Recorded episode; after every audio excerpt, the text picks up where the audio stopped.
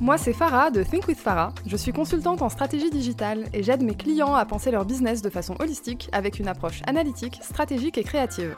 Discutons ensemble des solutions concrètes pour optimiser votre business et le faire boomer.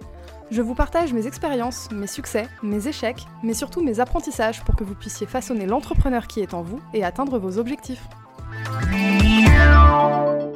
Bienvenue dans un nouvel épisode de ton podcast Think with Farah.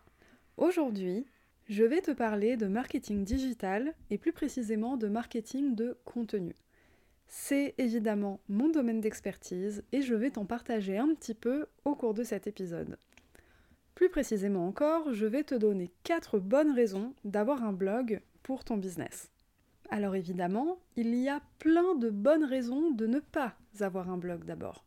C'est quelque chose qui prend énormément de temps, c'est du contenu qu'on crée gratuitement, pendant qu'on est occupé à écrire, on n'est pas occupé à vendre. Bref, il y a une longue liste de ne pas créer de blog pour son business.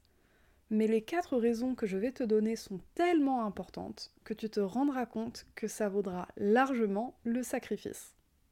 Les raisons que je vais te donner peuvent évidemment s'appliquer à autre chose qu'un blog, mais la dernière raison que je vais te donner ne peut s'appliquer qu'avec ton blog. Oui, je te fais un petit peu de teasing, j'espère que tu resteras jusqu'à la fin. Alors c'est parti pour la première raison d'avoir un blog pour son business. Tout d'abord, avoir un blog te permet d'exposer tes compétences. Et exposer tes compétences, ça fait totalement partie de ton processus de vente. Ton blog te permet de faire de l'évangélisation client si tu ne sais pas ce qu'est l'évangélisation client, j'ai écrit un article sur le sujet, je vais te mettre le lien dans la description du podcast. Mais pour faire court, l'évangélisation, c'est le fait d'éduquer tes clients sur ce que tu fais.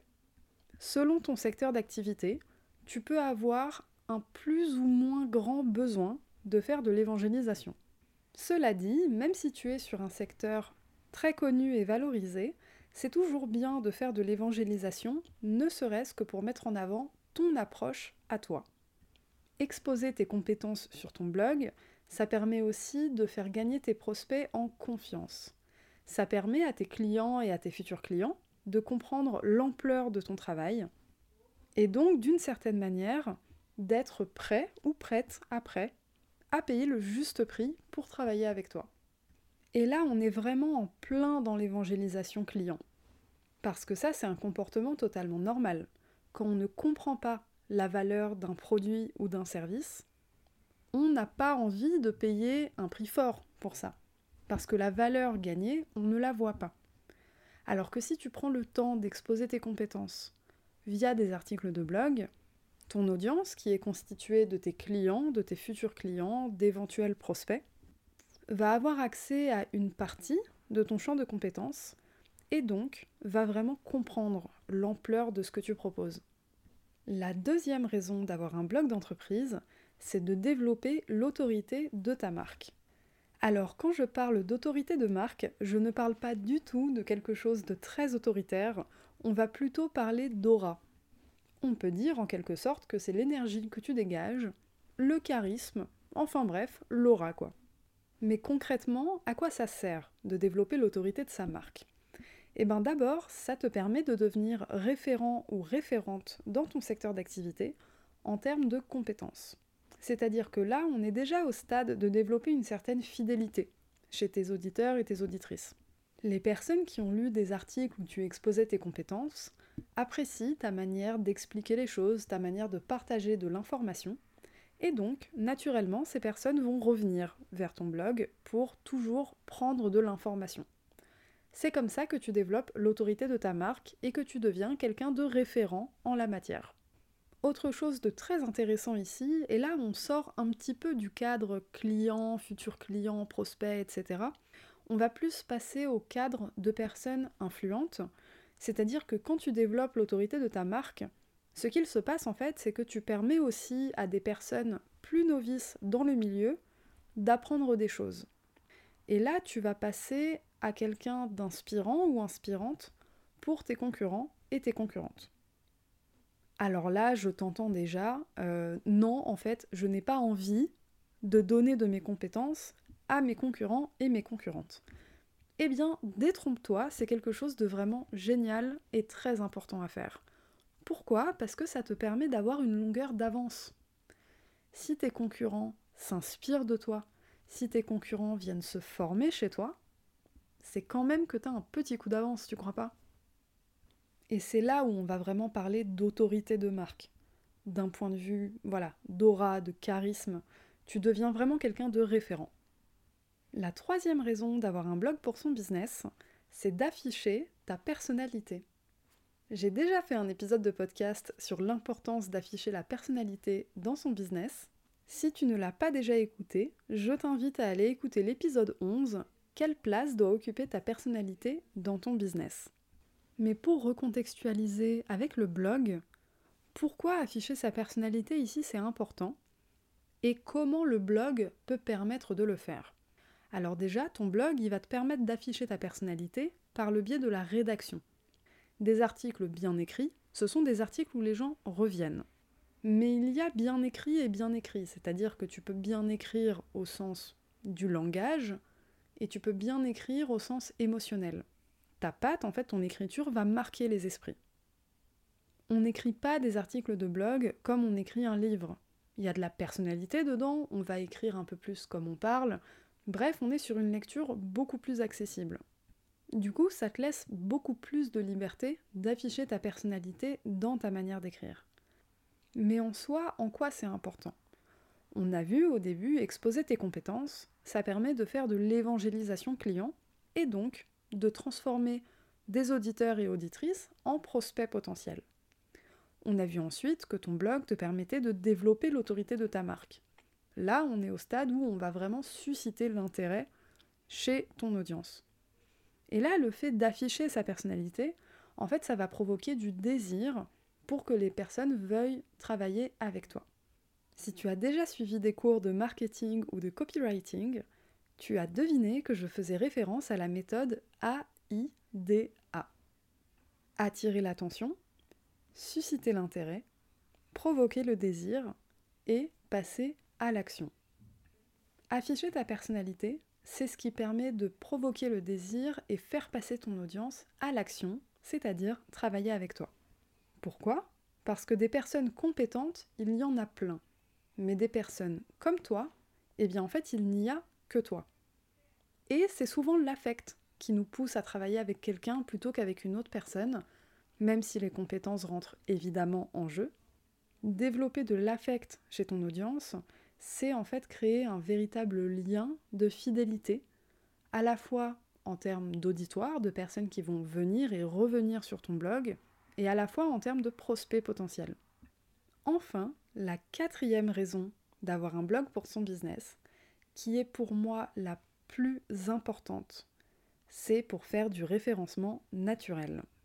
Le référencement naturel, c'est mon domaine d'expertise et je pourrais en faire un podcast entier dessus. Mais ce n'est pas un épisode sur le référencement naturel, du coup je vais essayer de simplifier ça un maximum. Le référencement naturel, qu'est-ce que c'est? C'est le fait de se positionner naturellement sur les moteurs de recherche, c'est-à-dire pas de publicité, simplement avec du contenu qui marche. Et j'insiste ici sur le terme contenu parce que faire du référencement naturel aujourd'hui sans blog, c'est devenu quand même assez compliqué. C'est évidemment possible sur certains sites de niche, mais on ne va pas rentrer dans les détails. Retiens juste que pour faire du référencement naturel, avoir un blog aujourd'hui, c'est la meilleure stratégie. Pourquoi? Parce que le blog, en fait, il va te permettre de te positionner sur de nombreuses requêtes informationnelles. Imagine que tu aies ton site sur lequel tu vendes tes prestations de service. Tu vas avoir ta page d'accueil et disons trois pages service.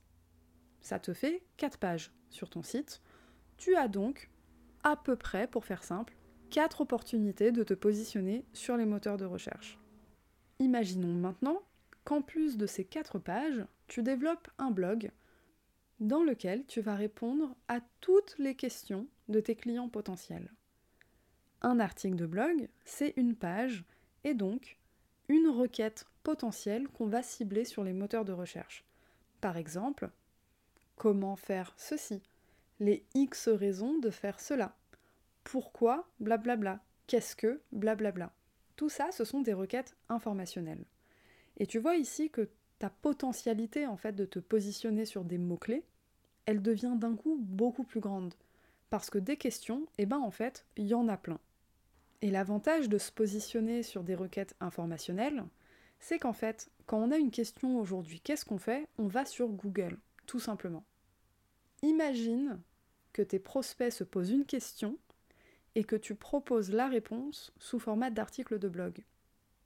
Tu te dis pas peut-être que cet inconnu, en fait, qui ne t'aurait jamais découvert, si ce n'est via ton article de blog, pourrait devenir un client ou une cliente?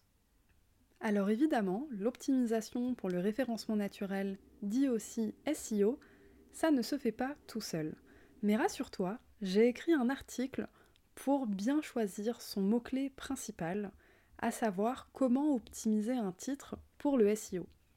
Ton mot-clé principal, c'est le mot-clé que tu vas cibler en priorité dans ton article. Je te mets évidemment le lien dans la description de l'épisode de podcast afin que tu puisses dès maintenant développer des compétences en référencement naturel. Voilà, on arrive à la fin de cet épisode.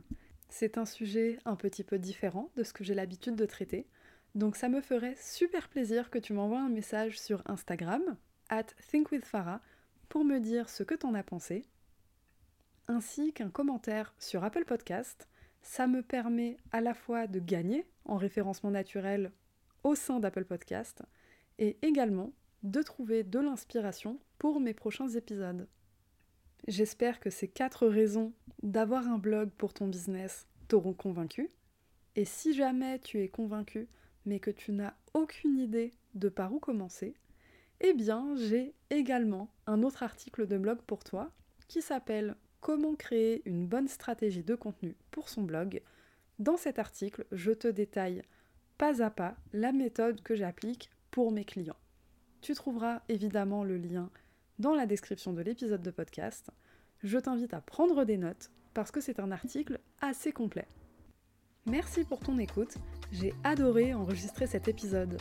N'oublie pas de le noter sur Apple Podcast, de t'abonner sur ta plateforme de streaming préférée et de partager pour soutenir mon travail et permettre à d'autres entrepreneurs ambitieux et ambitieuses d'atteindre leurs objectifs.